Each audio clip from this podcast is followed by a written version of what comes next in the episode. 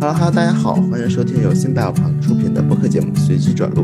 我们将在一系列节目中邀请生命科学领域、学术界和产业界的朋友们，分享和讨论他们对于行业热点、人学伦理等的观点和态度。我是这个节目的常驻主播、主持人杨建哲。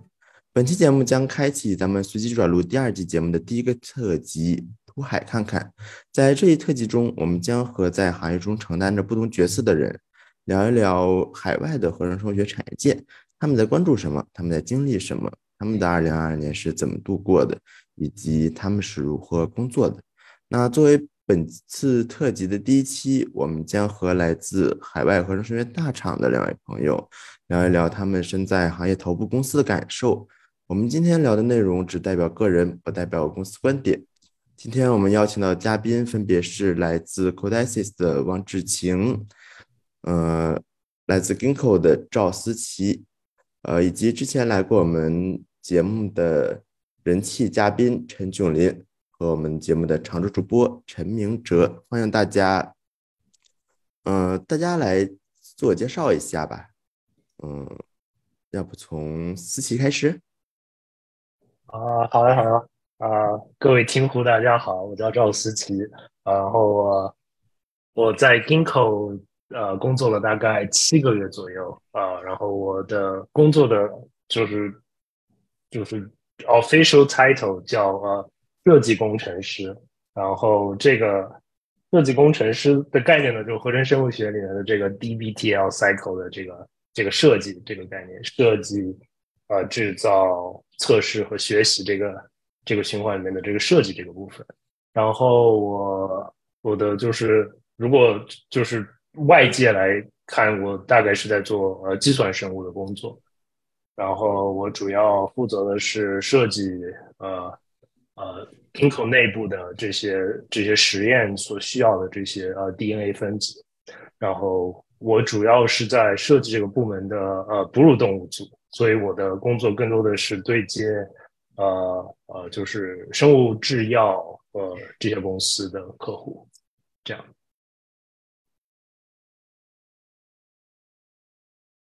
哦，好的，那志行介可以也可以介绍一下自己。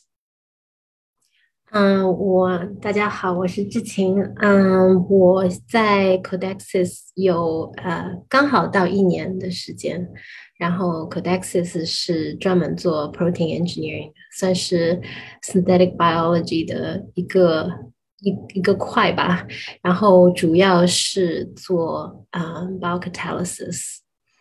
嗯，然后呃，我在到 Codex 之前是在东海岸的一个啊 biotech，呃，也是做类似的工作，strain engineering 和 protein engineering。然后我的 title 的话就是 scientist，然后我的职责可能就是一半一半吧，一半时间是啊在 bench 这边做一些嗯。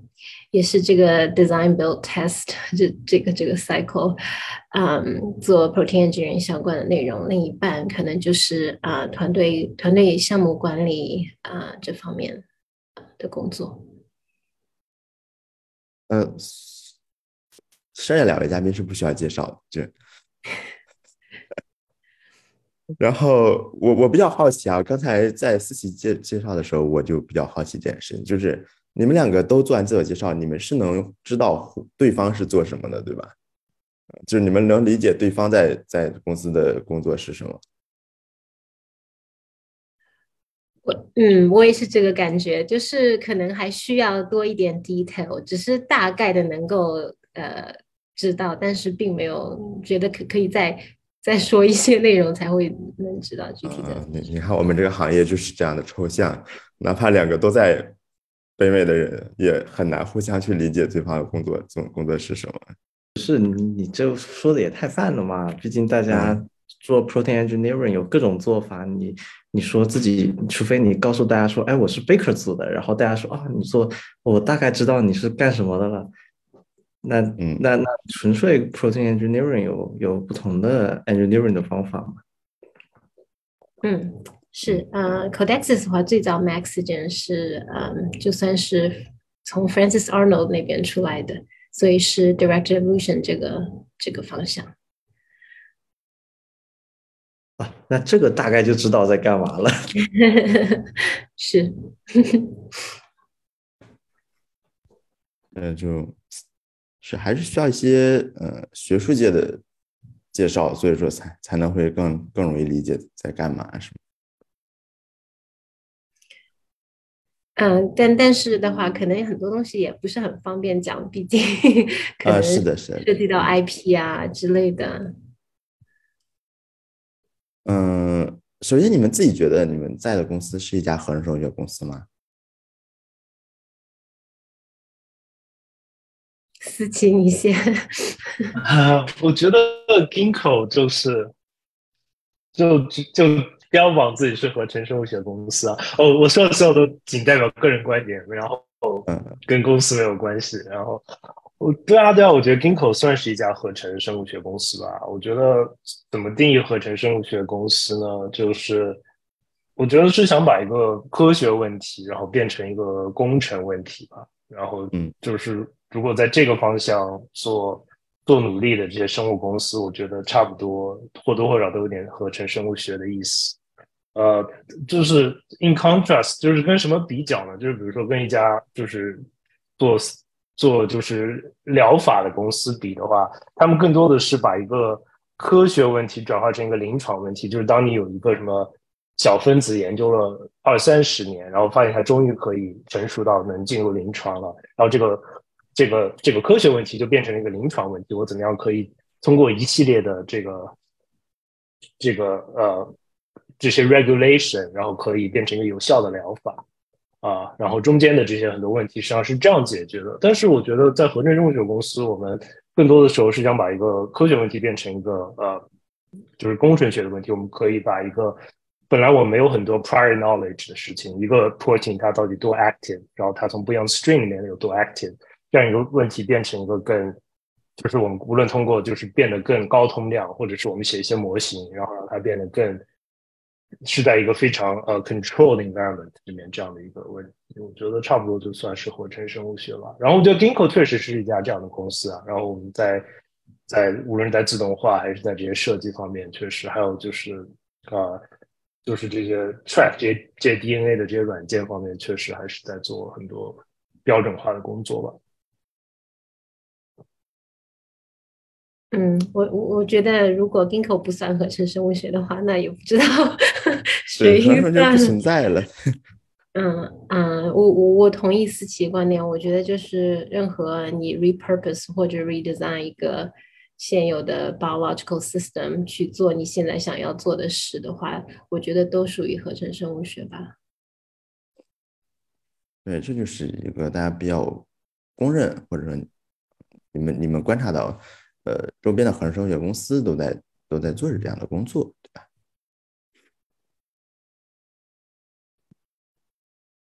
嗯，那你你们分别在呃一家呃东海岸的合成生物学公司和在一家西海岸合成生物学公司，你们觉得在呃呃在波士顿的这些公司和在加州的这些公司会有一些呃不一样吗？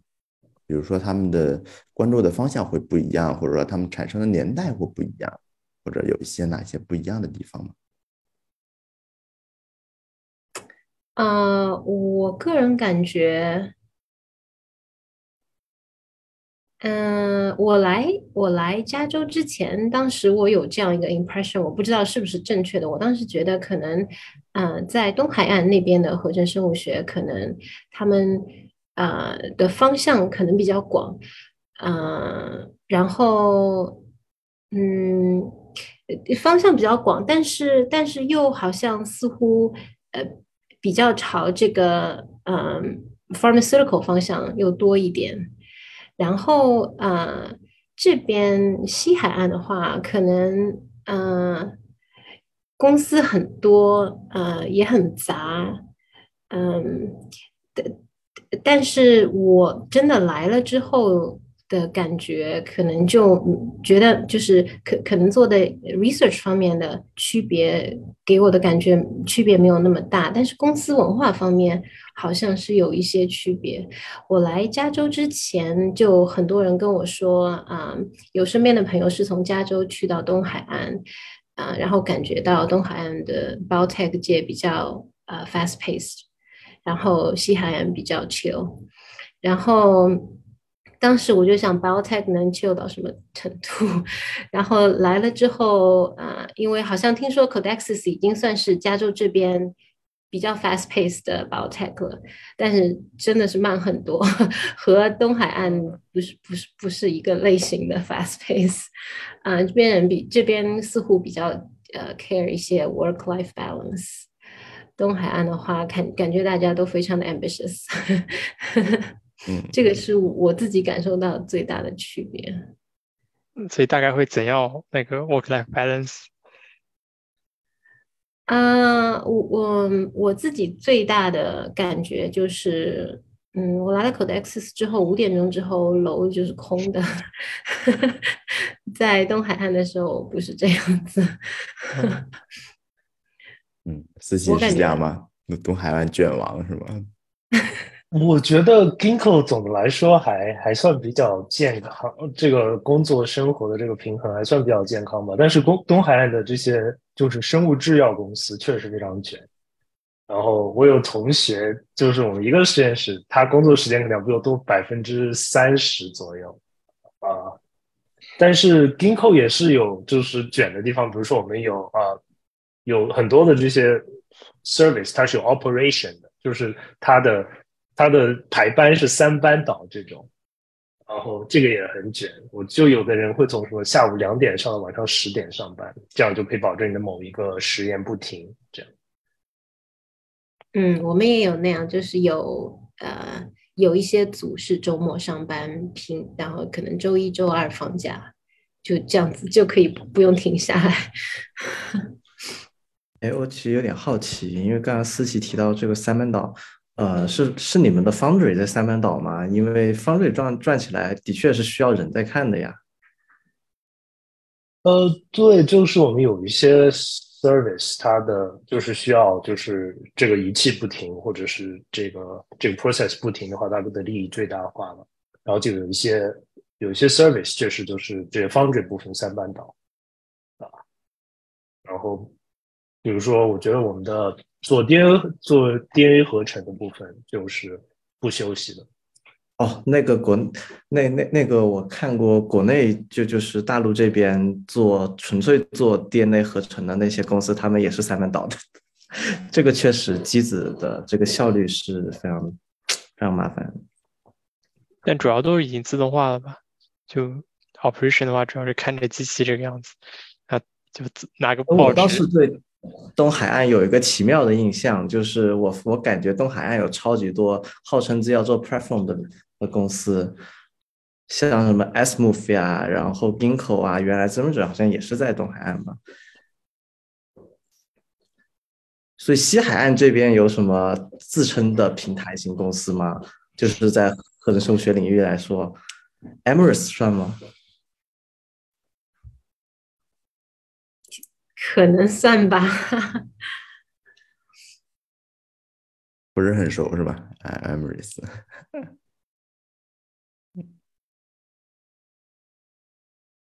那刚才刚才九林也提到了 Zamgen，嗯，Ginko 收购 Zamgen 这件事情，大家会有呃一些身边的讨论吗？或者说会对你们实际上呃有什么影响吗？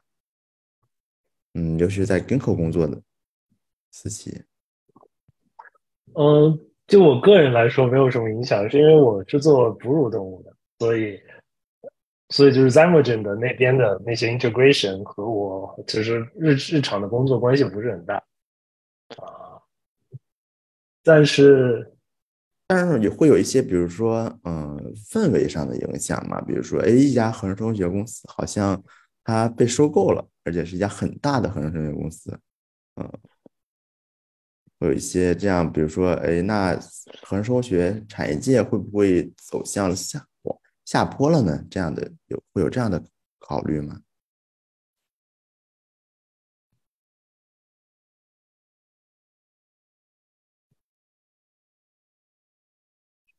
我的个人感觉来说，好像呃，就是反正至少在我的工作的这个这这个领域里面，好像我们其实，在最近其实还是我觉得我们的那个工作的那个就是体量还是在变大的。然后我们现在在至少我们组还是在招人的。然后，呃，我觉得其实这个问题倒不是就是呃一我们在一个很小的一个派里面相互竞争。其实现在更大的问题是。就是一家公司好，一家公司不好，而且而是这个就是怎么样让就是大的这个无论是资本或者是其他的这些有这个需求的公司，然后来使用我们的服务吧。然后我觉得这个又又和就是整个经济状况不太好呃相互在在一起，所以就是其实这个这这个之间的关系比较复杂。就比如说一家公司，如果它呃，业绩有了问题，那他有可能会呃，就是裁撤他的某一些科研的一些项目。那他的科研，如果他接着要做的话，会不会找一家就是比如说像平台型的工作、平台型的公司来做？我觉得这些就比较复杂吧。就是至少在我们现在的感觉来说，呃，没有出。在 Ginko 来看的话，好像确实没有特别特别大的一个，就是觉得自己的就是商业的这些呃有很大很大的影响。但是我觉得大环境确实是不太好的。然后我们的扩张计划当然也是在逐渐，就是我们我觉得我们今年招人就没有啊去年招的多，比如说这样。不知道啊，志晴你觉得呢？嗯嗯。就在外人看来，就是至少我个人其实，呃，Ginkgo 收购 Zymergen 这件事我还蛮震惊的，呃，因为两个，嗯，至少收购的时候两个都是做 strain engineering 的，然后现在 Ginkgo 有很多呃 protein engineering 方向开始了，但收购的时候那个时候，呃，不太理解的是他收购的是什么，收购的是他们的技术还是他们的。人才还是他们的仪器啊？仪器的话，Ginkgo 什么都有啊。啊，那收购技术的话是哪一方面的技术？呃，我们都不太知道。所以对外人来讲，讲其实还蛮 confused，呃，不太理解，呃，这个收购的目的是什么？很很吓人，感觉当时就特别吓人。前前年还还在 z i m e r g e n 和 Ginkgo 争谁是。第一只上市的的股票呢，然后今年这这去年这么着就就没了，就被 Ginko 收掉了。对，我我觉得这个 Zymergen 被收购这件事，其实对很对这个领域来说，对很多人来说，其实打击还蛮大的。因为 Zymergen 算是非常大的做 synthetic biology 的，大家都很看好它，而且它也有自己的，至少有一个产品吧。嗯，所以它被收购了，让大家觉得有点凉，就不知道发生了什么。合成生物学骗局又出现了。嗯。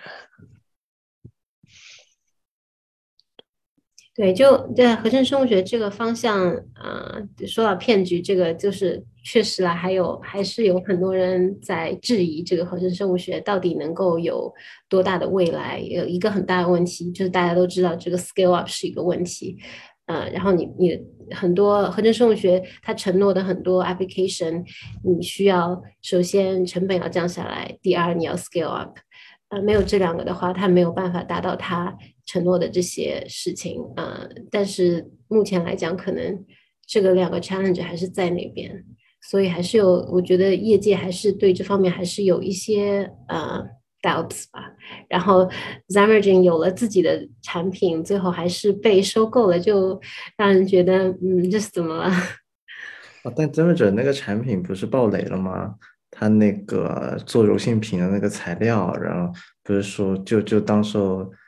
说是说是不符合那个供货商不是那个下游供应商的要求，然后然后瞬间股价暴跌，然后从此再也没有起来过。后来又又说自己去做那个医疗相关的，然后大家也不买单。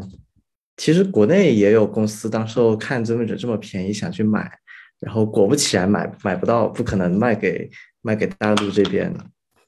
呃，我知道那个 Zamager 股东变成了 Ginkgo 的股东，一年前买 Zamager 的股票，然后就，哎，怎么过了一年，哎，怎么股票变成 Ginkgo 的了？哦哦，对，有个搞笑故事，就是国内有国国国国内我们很有不少做 Symbio 的。朋友们，大家因为看曾文准之前可能去参观过，或者是有朋友在觉得曾文准很很好，然后然后那个他上市的时候买了他很多股票，结果就爆雷啊，这个缩水了百分之缩水到百分之一还是百分之十，然后那个现在都现现现在要转手成冰口的股票了，就这辈子都没有办法涨回去的感觉了。大家会买一些我们所在行业的股票吗？哎，司机刚刚想说啥？嗯啊，我想说就是可能 m e 整个 Ginkgo 的区别，还有就是 Ginkgo 可能确实没有想做的很好，呃，就是很 vertical 吧，就是我们确实也没有一个产品啊，所以就是就是这就是两家公司可能刚开始的时候都有一些不太一样的考虑吧，像我们更多的还是很努力的在跟我们的客户合作，然后。我们就不不太需要花很多很多的时间精力，然后来推出一个产品。让某一个产品的成败，就会对投资的信心产生巨大的影响。我觉得其实它对一家公司的就是运营的是否好，其实关系不是很大。但是某一个这种产品，尤其是在生物科技领域，就某一个产品，它可能其实只是公司很小的一部分，但是在它推出的时候，人们会对它有这种不成比例的一个关注。这样就会导致一家公司运营经有很大的压力。呃，我觉得可能可能 Ginkgo 在这方面是不是有一点，无论是先见之明还是就是有有好运气，就是我们当时还是比较专注在某一个，在整个产业链中的一个部分吧。虽然没有像 Codexis 这么这么专，但是也算是在某一个领域上算是比较专业的吧。然后。就可以让我们让我们的无论是我们的 cost 或者是我们的 turnover time 都会更更有竞争力。我记得当时那个就是 Zamagen 没了之后，有人想去做空 Ginkgo，有个投资机构写了老长的一一堆报告书，然后其中有一条就是说 Ginkgo 的什么产品都是卖给他自己的这个，就自己去 spin off 一个公司出来，然后再卖给自己。就是就是就是对，就提供服务给自己内部孵化的一些企业这个样子，还挺有意思的。嗯，我觉得是有一些的吧，而且不仅仅是就是所谓的就是给自己的这些企业，就对，不能说是自己的企业对吧？就是说就是说是并不是现金交易的方式。嗯嗯。然后我然后我觉得我们内部还是有很多这些方面的讨论。然后现在如果你去看我们的比如说财报的话。它就会告诉你某一部分的这个盈利是，呃，就是所谓的非现金交易，是以什么期权作为交易的，或者是，所以我觉得还是就是可能一年前或就最近这几年还是，就是这个就是期权部分还是在逐渐的减少，然后现金部分还是逐渐的在增加，然后绝大部分的客户现在也也已经跟我们没有没有什么直接的这种。这种关系了，尤其是我们现在有很多啊，就是制药公司的客户的时候。啊，是的，我看你们最近的煤工程那个 service 给跟 Physis 还还有还有谁一起合作了，还挺大的药企的。嗯，我还有对对，就是还有挺多就是这种药企的公司合作。对，最近 最近好像是和 Merck 刚签下了一个大单。然后就 之前就我当时我看到新闻我还蛮震惊的，因为以前 Merck 是和 Codexis 做啊蛋白工程的，然后当时想的是啊可能他们是 Merck 可能是找 Ginkgo 做 strain engineering。啊，然后因为 Merck 跟 Codexis 当时是合作了之后，呃，Codexis 把整个平台卖给了他们，所以他们就是把技术给他们，所以可他们可以自己做这个 protein engineering。然后，呃，呃，当时看到 Merck 和 Ginkgo 这个合作，当时心里想的是，可能是呃，希望 Ginkgo 帮他们做一下，做一些 strain engineering，可能会就是 improve production 之类的。但是，呃呃，但是当时那个 article 里面写的似乎是合作做 protein engineering，所以大家都还蛮震惊的。因为 Merck 他自己做 protein engineering 其实还蛮已经蛮强大的了，嗯。然然后在那个之后就呃刚好就没多久之后我去了一个 conference，然后 Ginkgo 在那边讲他们新的啊呃 protein engineering 的技术和平台。就虽然虽然刚开始，所以还没有呃没有出太多详细的数据，但是感觉就还蛮 promising 的。可以说和 Codex 是很非常类似的一个平台，就是用用到 machine learning 来增加它的效率的那种 direct evolution 的平台。所以大家开始用 Chat GPT 了吗？没有，那个 Project 那玩意根本就不好用，这个纯粹发文章。不，你看文章啊，什么东西的就啊，上次不是那个谁，然后用 Chat GPT 来看文章，然后让给他概括一下。我不知道，就像像这种语言模型，在那个在这个合成生物学上有没有什么有什么想法？嗯呃。最近有一篇新的文章发出来，我觉得还蛮有意思的，就是他们用的是那个语言模型做的，呃呃，总体来讲就是他们呃可以生成一些完全是 synthetic 的 sequence。对，那篇文章讲的是做的 lysozyme，然后它 train 了之后，train train 了那个 model 之后，它可以生成一些呃完全是。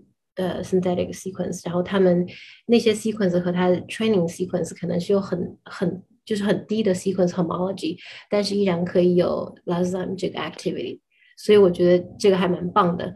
但是我觉得这个 NLP 这个在至少在 protein engineering 这方面，目前来讲还是没有 establish 它有多多大的呃帮助。希望接下来会越来越、越来越来越成熟，越来越多吧。但目前为止，大家还完全是在一个 research 的状态。哦，对，哦，接一下这个，其其其实这这这这篇文章就是我刚才吐槽那个 ProDream，就是我我我我们把它下下来玩了一下，然后它会生成一系列，就是你肉眼看你知道这东东西不可能 function 的。的蛋白就是，比如说它生成一个 G X G X G X G X，然后你你一肉眼一看 G X 这么多个串，然后它到底有什么方程呢？然后它就可以非常好的降低这个同源性，但是它它做出来蛋白不一定可以用，这是最大的毛最大的问题，就很头疼。所以现在很多时候，我觉得这个估计还要再做好多年才能。做到一个有用的吧。现在用 ESM 那些模型语，那些那些语言模型，倒其实还挺好的。嗯，我个人倒是 ESM 做，我个人的经验是 ESM 好像也没有特别好用，都都还在尝试阶画一个圈嘛，然后你就只能去试，而且还不准。我觉得可能就是呃。目前来讲，目标不是说真的可以用这些语言模型就直接就推算出一个完全是你想要的 functioning 的 protein，还是说就是帮助你 design library 更更你的 library 可以更加 focus，更加有效，你可以你 screen 更 shallow 一些，就能得到一些啊好的 variants，然后你就可以进行下一轮的 evolution，就可以让传统的 evolution 更快。Codex 就就是可能就是这方面。因为有这个 machine learning 的，所以所以说我们的 evolution rounds 比较快一些，嗯，就是希望这个 NLP 也许可以帮助我们做的越来越快吧。但是我觉得能够直接用 NLP 就算出给你几个蛋白，他们是就会有你想要的功能，我觉得这个还非常非常非常的遥远。这个真真真的是感觉看不到希望，暂时看不到希望。对，暂时还看不到什么希望。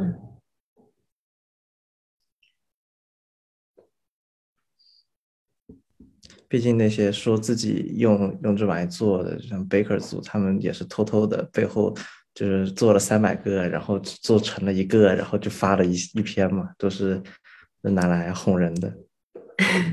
对，嗯，去年我去年十月份的时候去了一个 conference，那个 conference 是专门做 biocatalysis 的，然后嗯，就是可能可能很多 b a l k t e s 现在可能用的比较多的还是就是药企做产那个 API 吧，然后有那个那个 conference 有很多的 AI 公司啊，现在新成立出来的好多好多，就是 promise 他们可以帮助做啊做那个 strain engineer 和 protein engineer，可能 protein engineer 更多一些吧，啊有很多的承诺，告诉的很多都是在用那个 NLP 做的。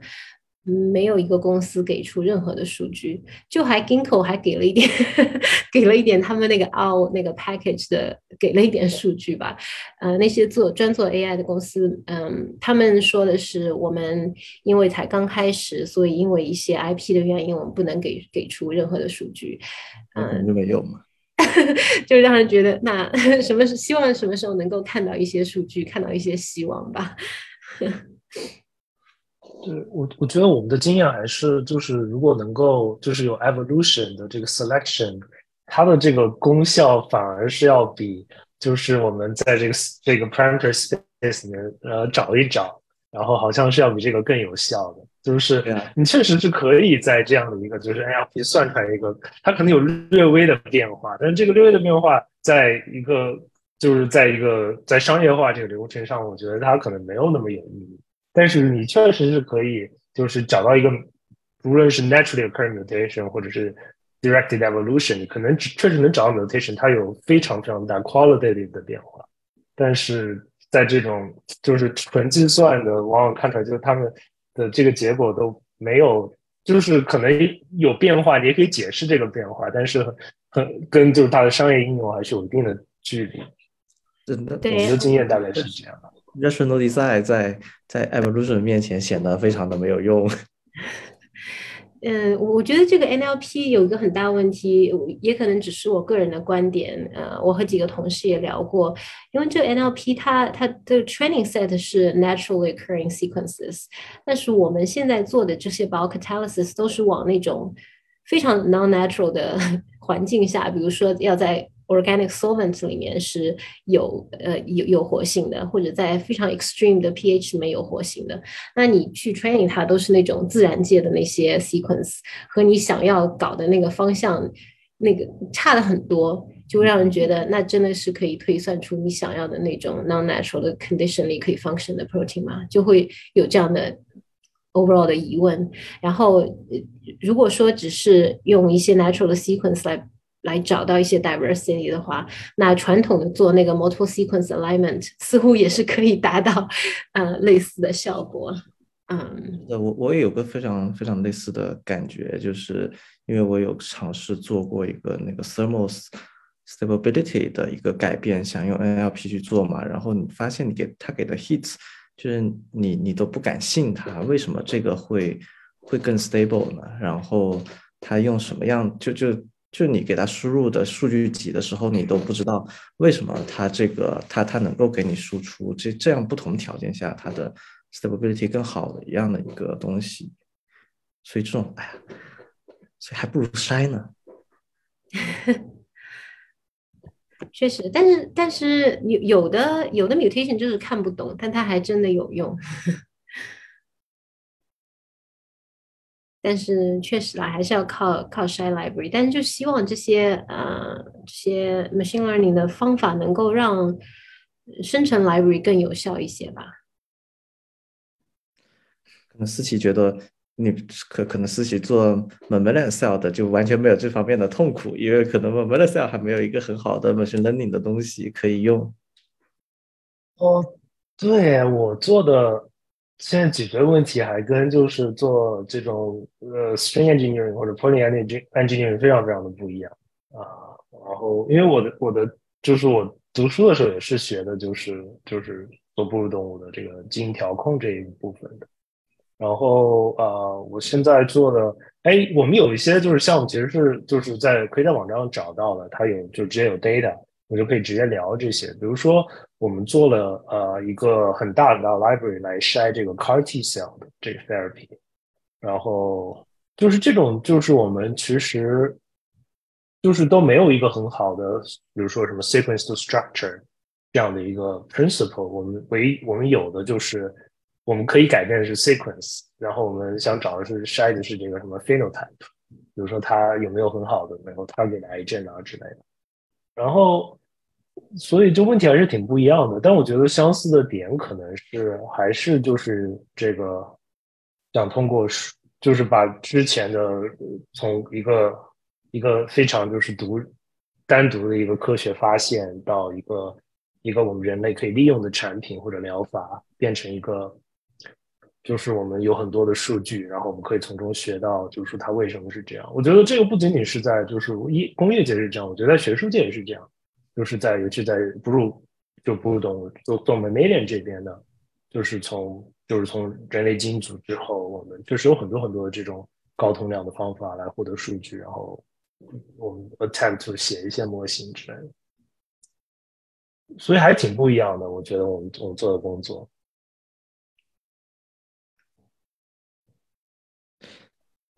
感觉你你们这个更难做，直接从 sequence to phenotype，但是就只要能筛到就可以，对吧？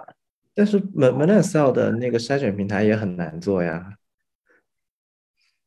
它又不，它那个 S 就很难，因因因因为呃，就是国内其实金啊，其实其实国内那个金斯瑞那边也很多在在做一些 CAR T 的开发工作嘛，然后他们那边其实就就就挺也就透透出来也挺难做的嘛，而且而且成本特别高，不是大公司玩不起这个东西。而且 mammalian cell 周期比较长一点。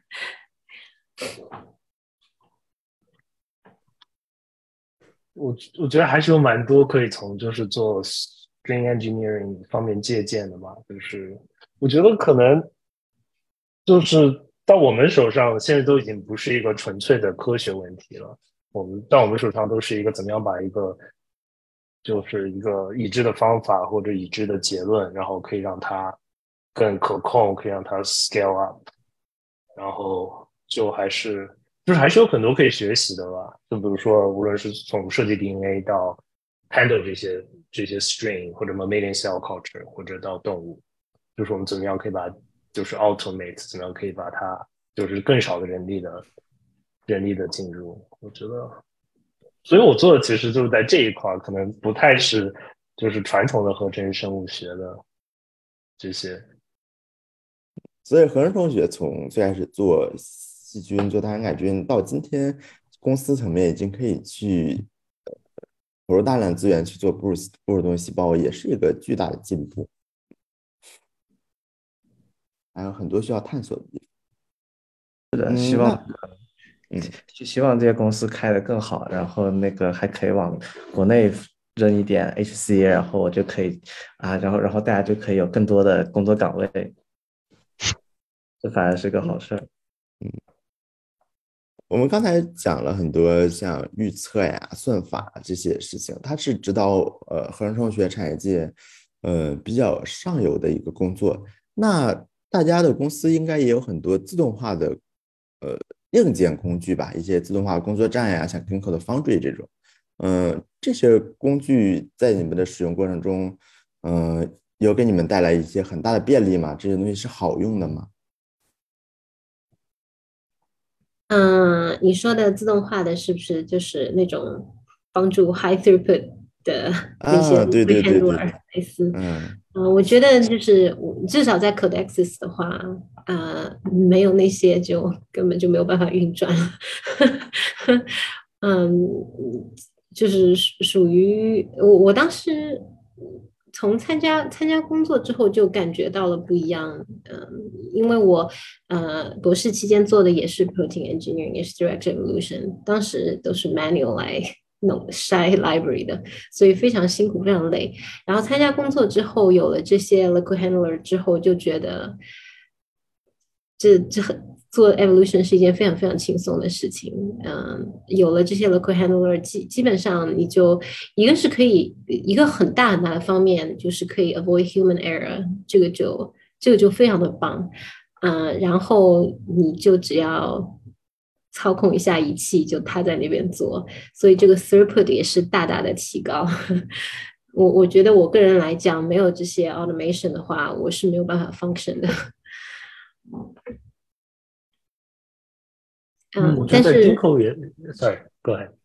嗯，但是呃，我这我觉得 Gin Ginkgo 真的是就是非常有名的做这个 automation 的，我觉得，嗯，但是，呃，我不知道思琪你你是怎么想？我们的话这边没有什么太多可以 walk away 的 system，呃，那种 walk away 的那种 block 的话，基本上就只能做几件事，他就呃可能呃拿一个呃 plate 或者拿一个就是 microtiter plate。呃，可以帮你 pipe 一下，帮你 mix 一下，然后可能放到 Play Reader 上面测一下，或者放到 all the sample 里面 sample 一下，然后呃帮你 seal 起来，放回你的架子里。就基本上只有这一些是可以做的。有有，其实还是不是真的可以 walk away。我们真正的 workflow 的话，在在一个。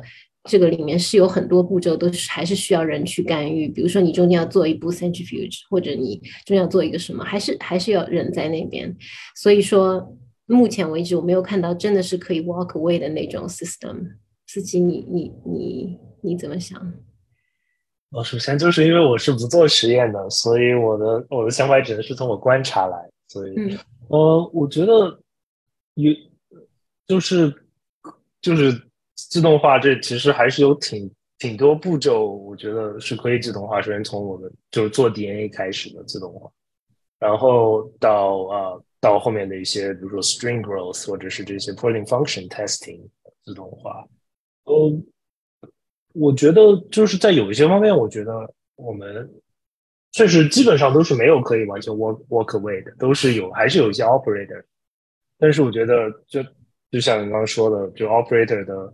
他们的他们的就是能力的好坏，或者他们今天心情好不好，或者手感好不好，就是对这些实验的影响其实没有很大。到这个倒不是说实验会不会成功或者失败吧，但至少我们有一个方式，就是可以把这些记录下来，然后我们就如果什么事情出了问题，我们可以就 trace back 到这个人、这个机器、这管 sample。我觉得到到这个，我觉得到现在目前可能是到这个程度吧，就是一些就是简单的人力劳动，我们可以通过机器来代替。然后我们可以，呃，就是记录这些，就是所有东西都是 traceable 的。然后我们还是在做一些不断的在做一些新的努力，然后让它可以变得更。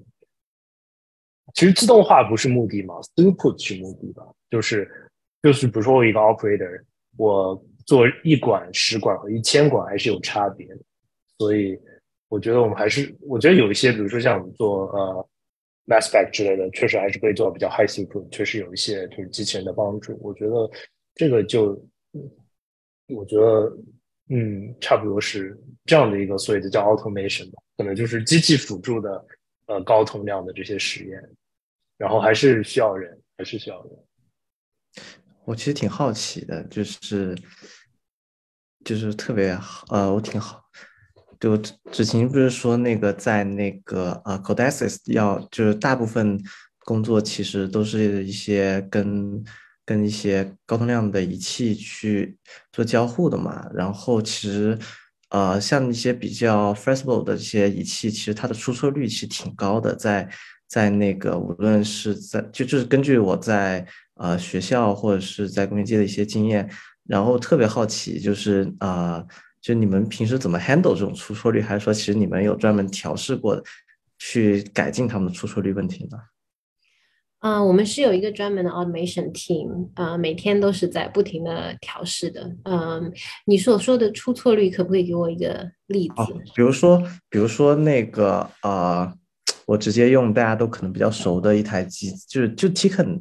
的那个自动营业工作站，他经常那个他那个啊，他那个拿拿 pre 拿拿那个 print 的的那个手臂，其实经常出错，经常会那个要么就拿不准，要么就拿中间就摔了，或者是他的有些那个啊奇妙的一页错误。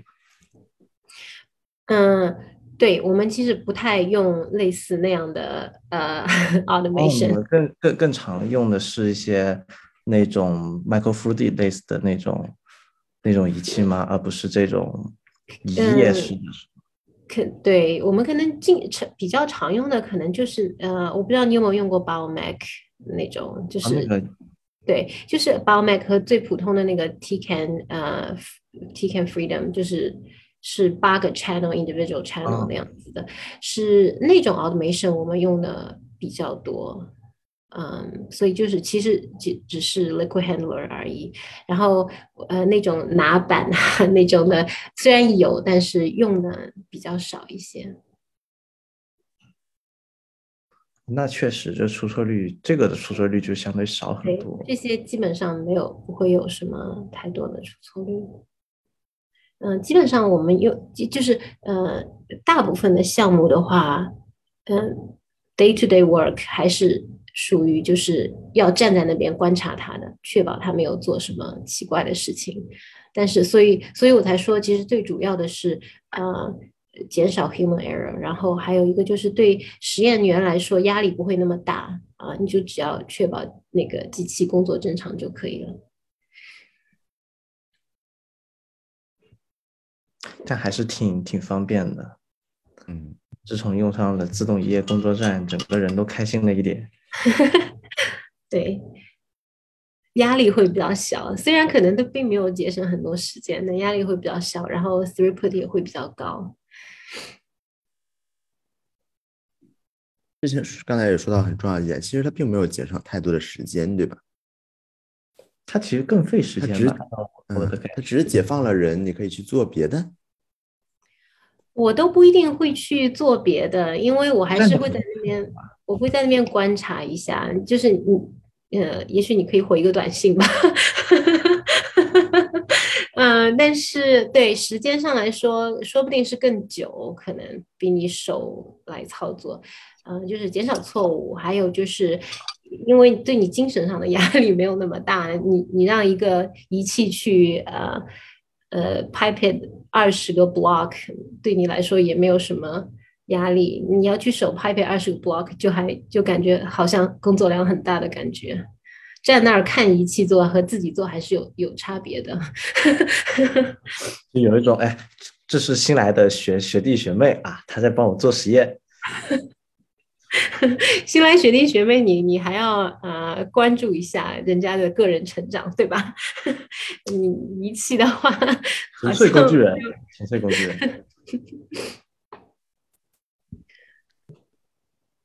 这个还跟我们做哺乳动物的很不一样，就是我们其实实际上的这个就是所谓的高通量，并不是发生在做实验这一步，我们的高通量是发生在就是实验设计的这一步，因为就是其实是没有办法就是做一百个 cell culture，然后然后每一个测试一个不一样的 protein，或者测试一个不一样的什么 card，或者不一样的 promoter，都是就是做不到的，人力因为。就是做现在有所谓的，就是就是做细胞培哺乳细胞培养的这些自机器人，但是他们能做的事情非常非常的少，就是呃，基本上是是需要人来，有很多人来参与，所以我们的高通量更更多的可能体现在就是我们可以呃用一些什么 sequencing 的方法来 screen 一些一些 phenotype，这是我们做的比较多的，我还挺不一样。哦，这这确实是这几年的新新潮流哎，像 If 他们不也是在做这个吗？因为这几年文章发的也很好，然后感觉大家也都在往这方面转。我觉得确实还是就是 per string or per per protein test cost 确实很低吧，因为你的实验其实只做一次，就是你在之前设计的时候要有更多的。就是有一些 trick 在这里。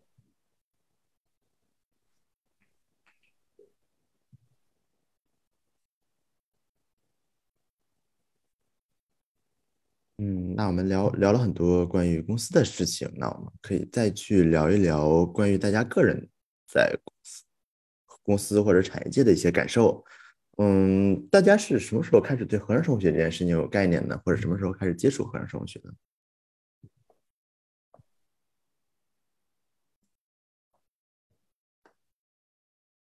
嗯，四七。呃，我我本科是学呃哲学和数学的，所以就当时读书的时候确实就是一个跨界。然后当时很好奇的，现在说起来有点天真了，就是就是就是这个是就是我们到底能用多少这些已知的模型来解释一些生物现象？然后我读书的时候也是学的是，就是怎么样就是不一样的什么。启动子、增强子，怎么样可以呃决定一个一个细胞类型在一个多细胞生物中的这个形态这件事情，就是有一些增强子，它只在某一个特殊的细胞里面表达，然后这个表达就让这个细胞从肌肉变成了神经，或者是从呃大肠变成了肝脏，然后所以我觉得可能还是就是合成生物学的这个这个怎么说呢，就是 quantitative。ness 吧，就是我们可以，它的这些结果是可以让我们学到，就是除了它本身这件事情以外的一些一些经验和规律。然后，就其实也不算是我，就是一开始就对合成生物学这件事情很有很有兴兴趣。我觉得是对，就是能够通过呃数学或者物理或者是经验模型来解释一些现象更感兴趣。听起来是原来一开始是对 system biology 感兴趣，然后后来后来就在工业界干了 synthetic biology。对，就是因为我读书的时候，确实我我就是学的系统生物学、计算生物学，然后就是做的事情其实也我觉得跟我在读书时候做的事情没有太大的差别，但是我觉得还是有很多交集嘛，尤其是在就是在这些设计方面。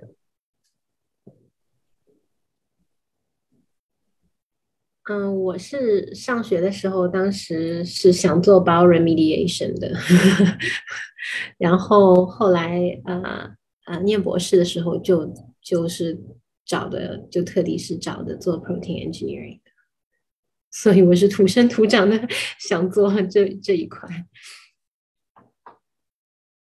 嗯，但是之前 protein engineering 它还是比较传统的学科吧？嗯，它。你那个时候会觉得它是合成生物学吗？嗯，会，呃，因为呃，我记得呃，我可能在本科的时候，当时没有往这个方面想吧。我记得当时我找老板的时候，PhD 找老板的时候，我还记得我老板当时说的一句话，他说：“嗯，如果有人问他他是他是做什么的，他会说，嗯，I'm a synthetic biologist。” If synthetic biology is not a lie，他就是这么说的。所以我觉得我一直就可能就从那个时候开始，就是觉得自己可能就是在合成生物学这个领域吧。那你做了这么久，觉得什么是合成生物学呢？嗯，就还是像我刚才说的，任何 repurpose natural existing system biological system 来做你想干的事情，我觉得就是合成生物学。呃，我们一直在灵魂发发问，是不是合成生物学？对的，就因为就有人会问你嘛，那你这样子，你和基因工程有什么区别呢？对。就是你上世纪八十年，这个可能在啊，国外没有这个问题，这个这个痛苦的感觉。你在难道你在 ETH 你会被人家问什么是合成生物学吗？他们不大，他们不大管的。对，但是国内的话，就就就像你们去碰到一些外给外面人推介绍合成生物学的时候，哎，他说这不就基因工程吗？这不改两个基因给它放进去吗？对吧？就确实，嗯。可能就这些都是合成生物学的一个工具或者是一个方面吧。毕竟合成生物学用到的工具就很多很多，很杂很杂，所以啊，就是个交叉学科嘛，你也不能因为人家用用用用用模型，你就把别人叫工程学。我我觉得问题可能是，就是我们都知道是我们可以就是 repurpose biological system。但是我们其实不知道是我们到底 what is the boundary of this，就是我们很难给大家一个非常就是呃就是定量的告诉他我们能做什么，我们不能做什么。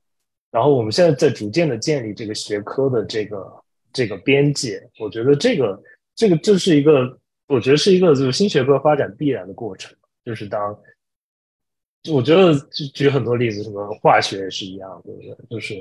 你你你从物理学科中分离出来的时候，你告诉他我可以通过这样的方式做事情，可以达达达到一些一些新的结果，但是我能达到多少结果，什么结果，然后我可不可以通过你问这个问题，我就可以告诉你一些我对这个问题的看法。只是我觉得我们还是在逐渐的建立这个体系的过程中。然后，因为我觉得在我们日常的生活中，就是日常工作中，都就是会有很多就是乱七，就是我们难以就是预料的事情发生。比如说，我的某一个某一个 enzyme 在这个 background 里面就非常好，那个 background 里面就完全不 work。它在它在一个什么 dish 上长得很好，你把它放到一个 amber 里面就不长了。就是很多这种这种问题，实际上我觉得并不是，我觉得并不是因为它很。就是难以解决，我只是觉得我们还没有足够多的这些知识来来理解这个问题。然后，当我们把这些这些基本的问题解决好了之后，我觉得就是这个问题就会变得更呃什么不正不正自明，就像别人不会问你什么是天体物理学一样。但是确实也有某些学科就由此消亡，对吧？这个大家都难说。而且基因工程就已经消失了。我很好奇，为什么会呃会有这样的想法，会去想要就是 define 这个这个 synthetic biology？为什么会有这样的需要？好，问九零。我觉得这是前两年的国内的一个背景，在在在影响，就就是大家可能不太清楚，就是国内前两在前年的时候，就是在就是在 Ginkgo 上市的前一年。然后突然，国内的 Syn Synbio 的的投资风潮就爆火，然后投资人们来就投投资人们就看国外的这些公司自称的 Synbio company 嘛，然后这个他们回过了头看，然后看国内这些做 Synbio 的老师和 Synbio 的 startup，然后他们问，他们提出一个问题：什么是 Synbio？然后国内所有人都讲，国国国内所有人给出了不同的答案，然后他们更 confused 了。然后他们说，到底有没有 symbio 的 definition？然后，然后最后，然后大，然后然后大大大家一一合计，发现其实其实 symbio 不不不像一个传统学科那样子边界清晰，就在于它其实并不是一个它其实一一个它不以研究对象来去做区分嘛。比如说，你看像 microbio，像是这个。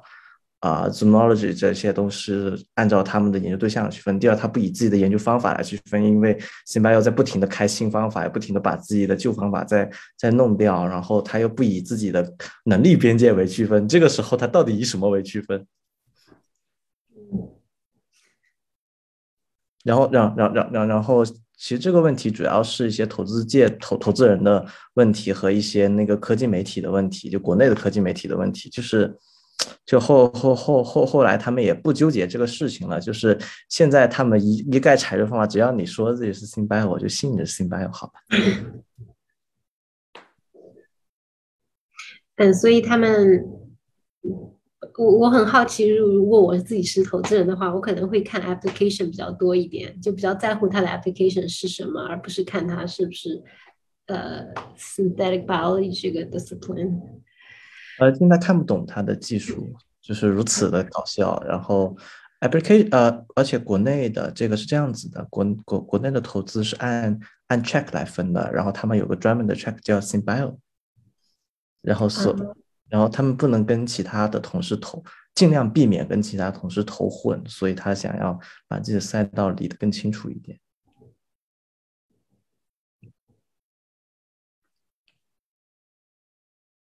所以也有很多，呃，并不是 Simbel 的人会，呃，冒充 Simbel 嘛，对吧？一些可能更传统的发酵啊什么，所以他们会更，呃，投资人们会更希望能搞清楚什么是混合生物学。但是发酵也可以是 Simbel，你指发酵是指是指什么？是的，是的，今天今天就都是 Simbel 了，对，没有错。嗯。人造肉不也是吗？人造肉难道就不是传统发酵吗？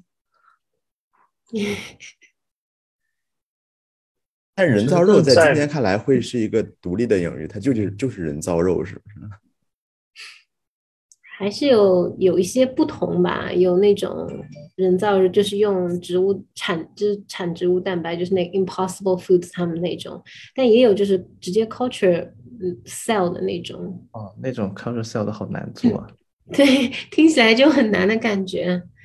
嗯，对，人造肉的话，我感觉 也不知道未来会怎么样。现在最近不是 Impossible Foods 好几轮 lay off。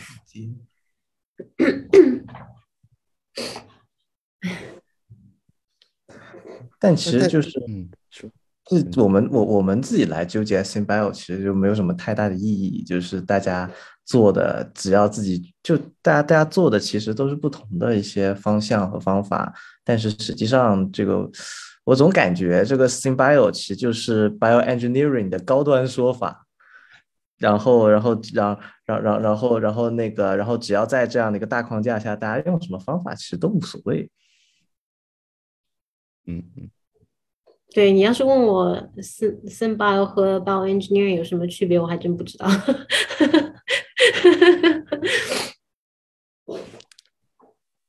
我觉得可能在北美这边，我的感觉至少是分的比较大的是所谓的是生物科技和制药公司两个的差别比较大。呃，就是因为制药公司有很大一部分是做要做临，就是要把药品推向市场。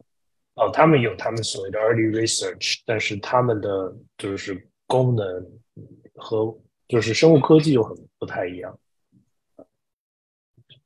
呃，但是在很多嗯很多 conference 啊或者之类的，他们会把 biopharma 和 biotech 啊 group 到一起，因为可能大制药公司他们也是需要做 synthetic biology 这一块，但是他们可能 contract 出去，就 Codex 很很多客户。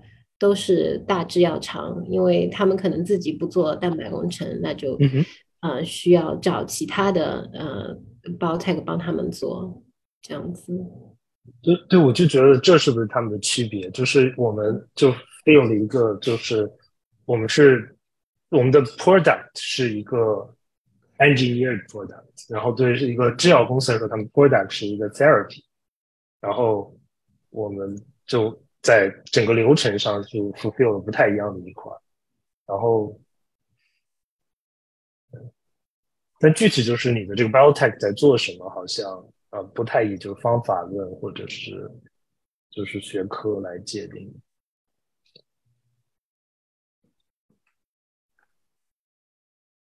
可能也是因为大陆这边还有另外一个问题是，大陆不仅要跟 biopharma 分开，还要跟化工厂分开。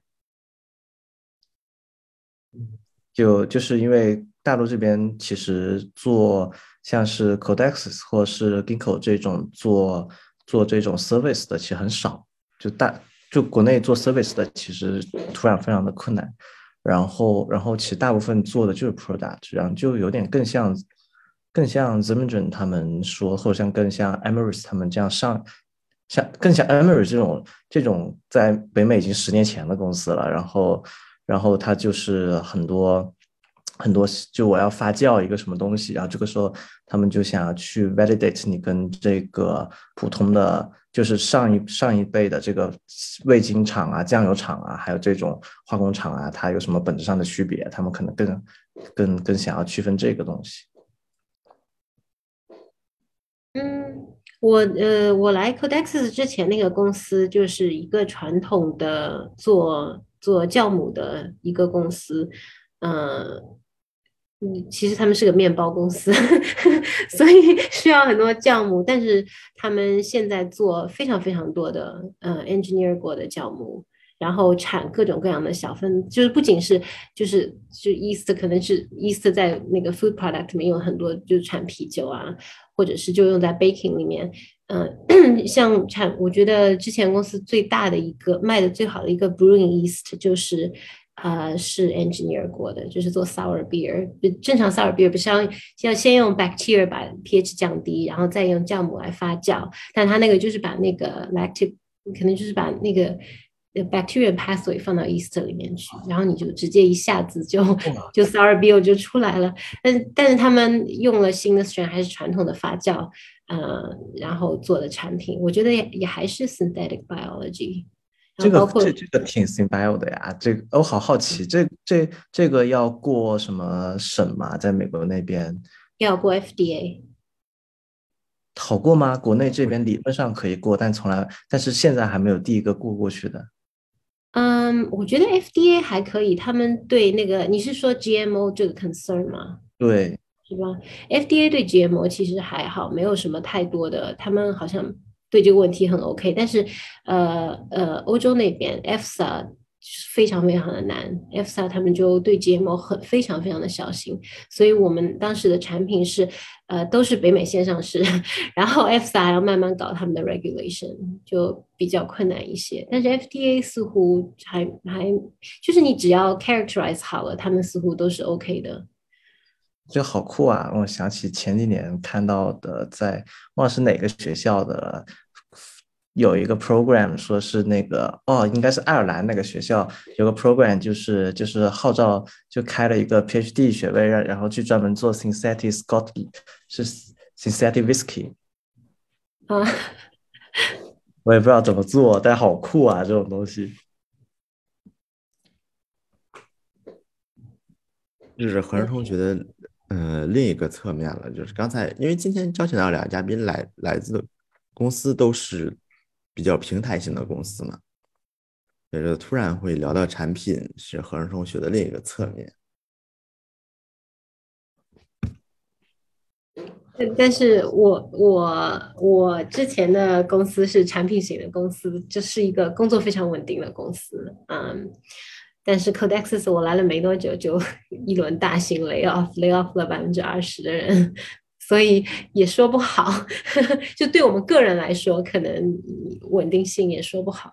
对对对，因为因为产品型的公司，因为之前那个公司，他们有一些固定的产品是一直在赚钱的，就是不会有什么太多的风险，嗯，不会有什么太多的波动。所以你即使有一些项目可能没有成功，没有关系，因为你有赚钱的项目，非常稳定的赚钱项目在那边，不停的有资金的来源，嗯。呃，现在我不是很知道。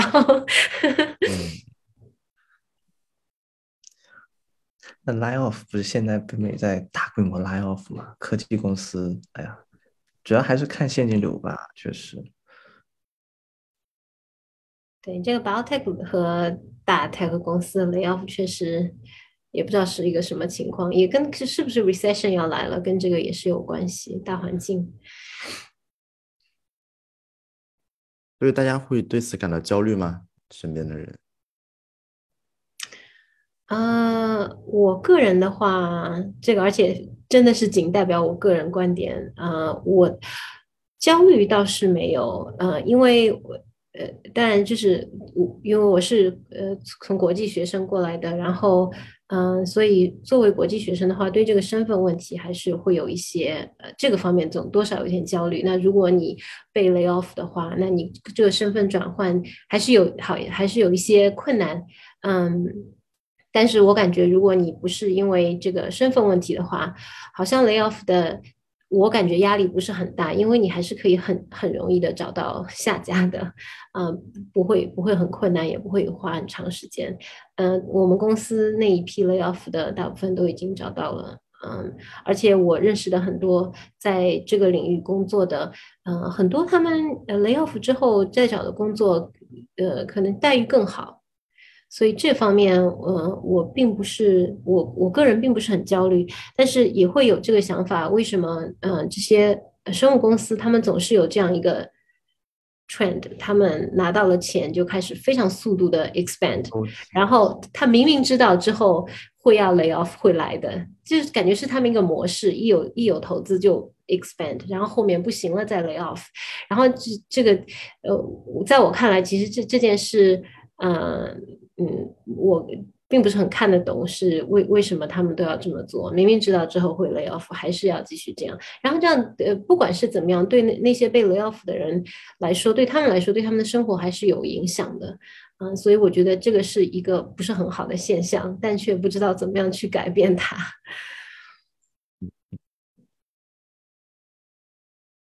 嗯，那思琪周围这种氛围会呃有点不一样吗？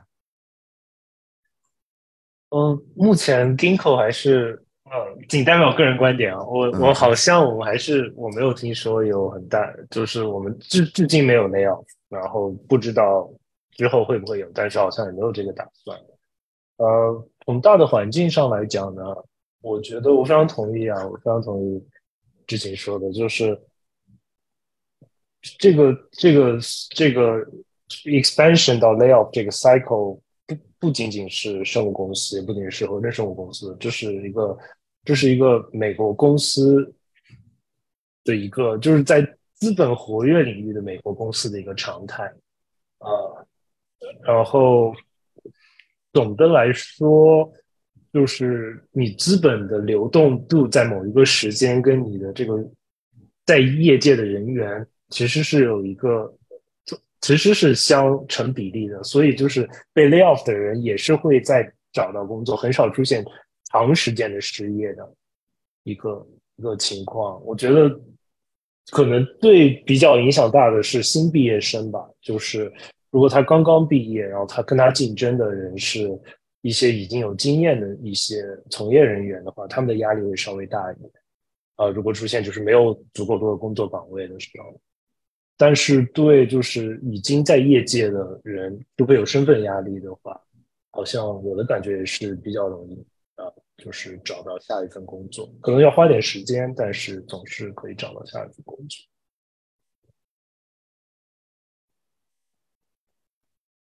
就是其实大家都习惯了嘛，就是这种呃扩张和裁员之间的一个关系。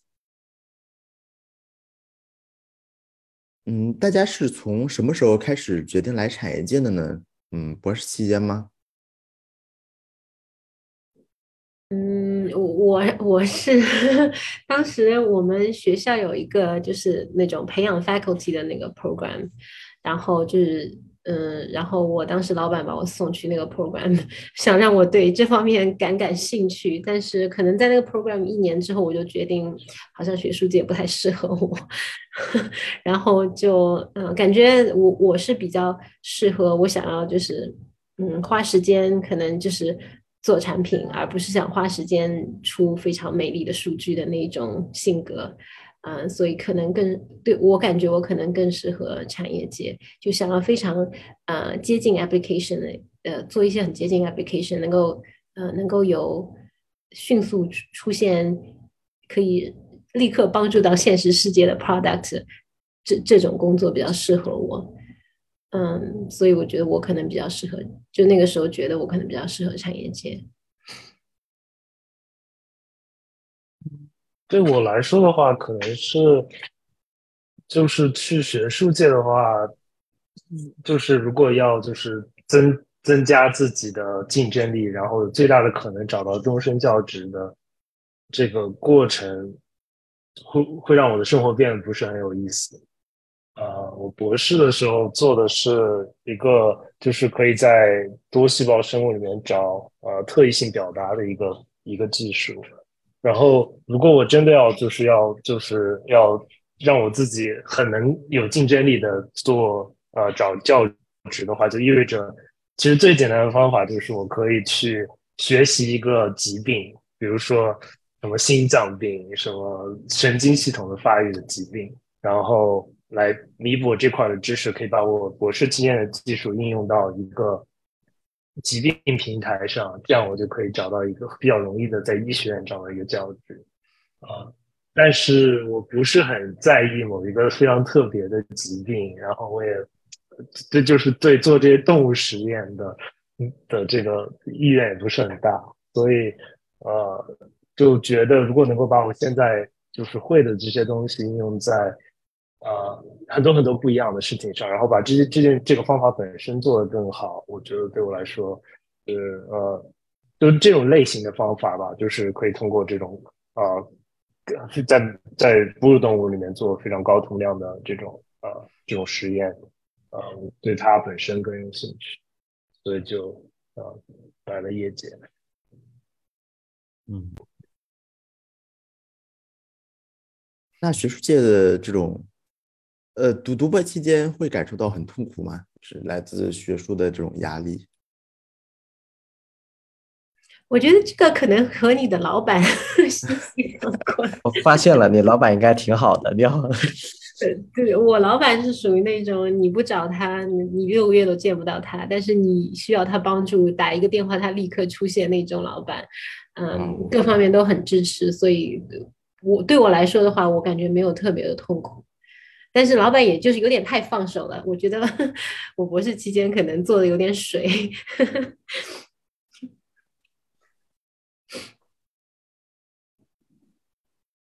嗯，我觉得我我们还是挺痛苦的，就是我们我们我们实验室大家都很大家都很辛苦啊，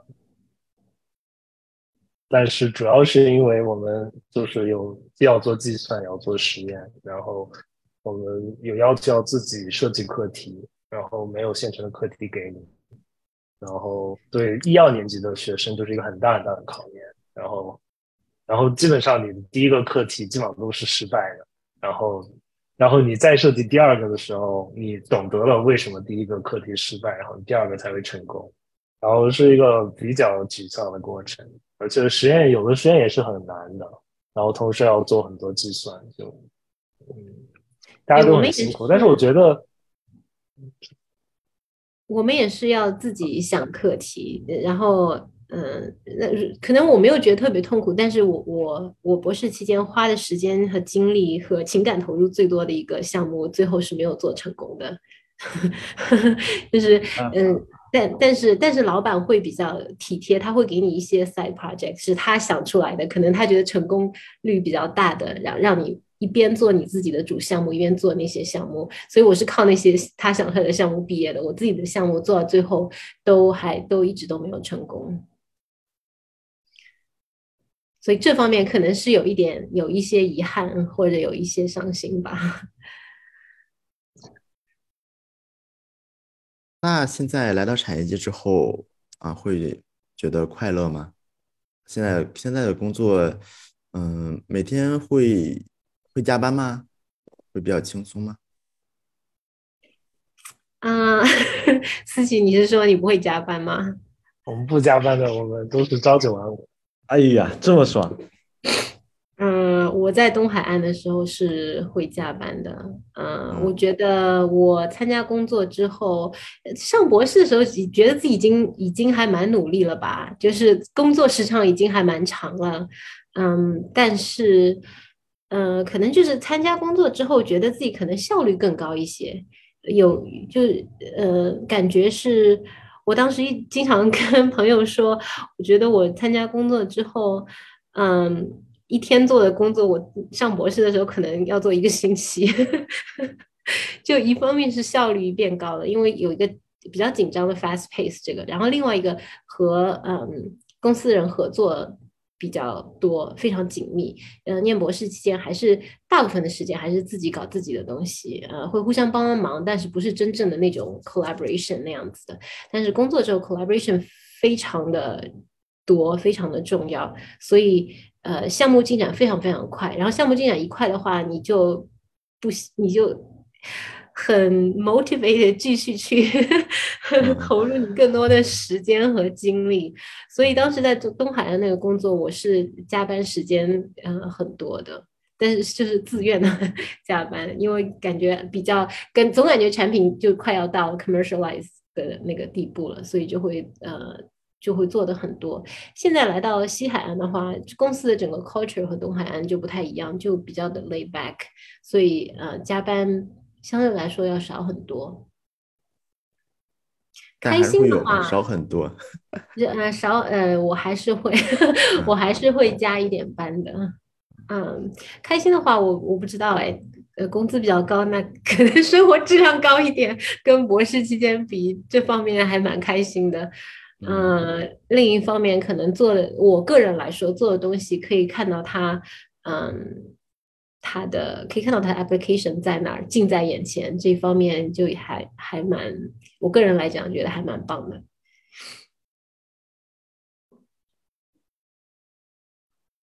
确实，呃，还是在产业界能赚到更多的钱吧。嗯，你说跟 tenure track 的 faculty 比吗？嗯，对。嗯，让我想一下。应该应该是吧，应该是吧？我在我在比较我的工资和我的 PhD 期间老板们的工资，我觉得应该应该是吧？还是在工业界赚钱比较多。那我们这期节目呢，还有个保留环节，就是呃，请嘉宾推荐一下最近在看的书，或者嗯，对，就是最近在看的书，大家可以推荐一下。学术方面的书吗？学术都可以，其实其实都方面可太搞了吧？大家其实一对，哎，怎么最近都在看这几篇？呃，都可以了。你比如说，你最近在读学术论文也可以，你最近在读一些其他领域的书也可以，对吧？呃，甚至你最近看了一部好电影也可以，蛮都都都 OK，没有什么领域的限制了。就你最近最有分享欲的一个作品吧。我看的书 都和学术 没有什么太大关系。啊，可以呀，我记得之前也有嘉宾就分享过一些没有关系。哦，那我我就实话实说，我最近看的两本书是，呃，一本是《Why Fish Doesn't Exist》，一本是《The Dawn of Everything》。嗯，两本书可能都是，哎，第一本书可能有点。啊，第二本是 Grabber 嘛，Down of Everything。对，嗯，反正第一本可能讲生活哲学，第二本是社会学吧。嗯，社会学、人类学都都是挺有趣的书。呃，我也推荐 David Grabber 啊，他的 Down of Everything、Debt、Bullshit 叫都很好看。对对，我非常喜欢他。呃，我在看谁了？大卫布雷格的那个呃狗屁工作是吗？对对对，狗屁工作，他有本书叫做债吧，Debt，然后还有这本 Down of Everything 是他的遗作，他去世，所以对，所以这这本书最近在国内也超火，就这几本在国内都超火，它，嗯，可能就大家都到了一些这种时候了。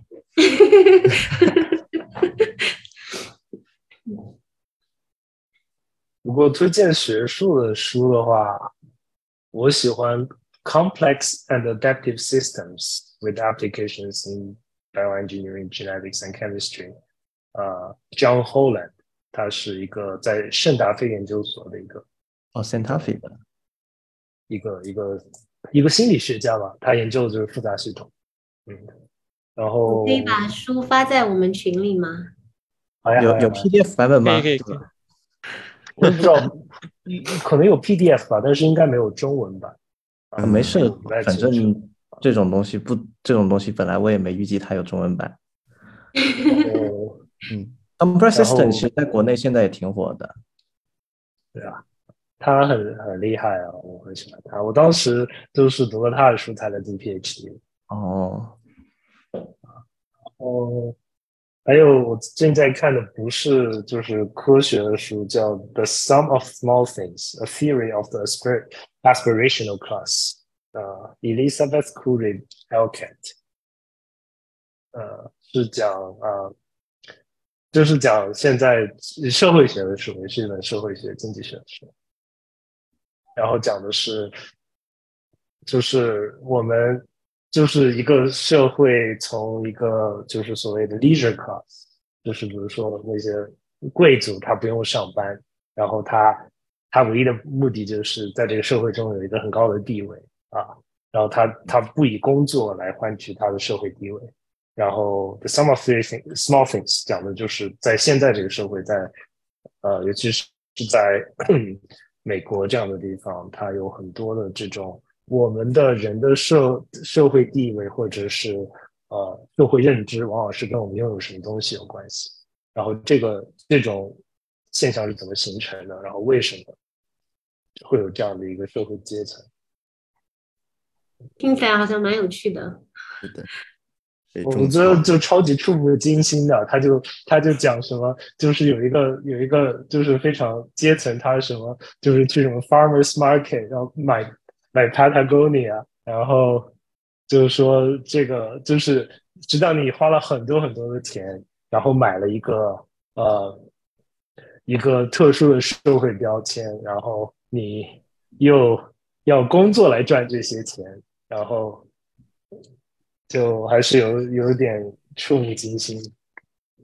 嗯，呃，本期节目到此结束，欢迎听众们在小宇宙、网易云音乐、Podcast、喜马拉雅订阅我们的音频节目。当然，如果您喜欢阅读文字版，也可以订阅我们的微信公众号“新白话。呃，文字版节目会同步更新，感谢收听。嗯，谢谢大家，谢谢参与今天的录。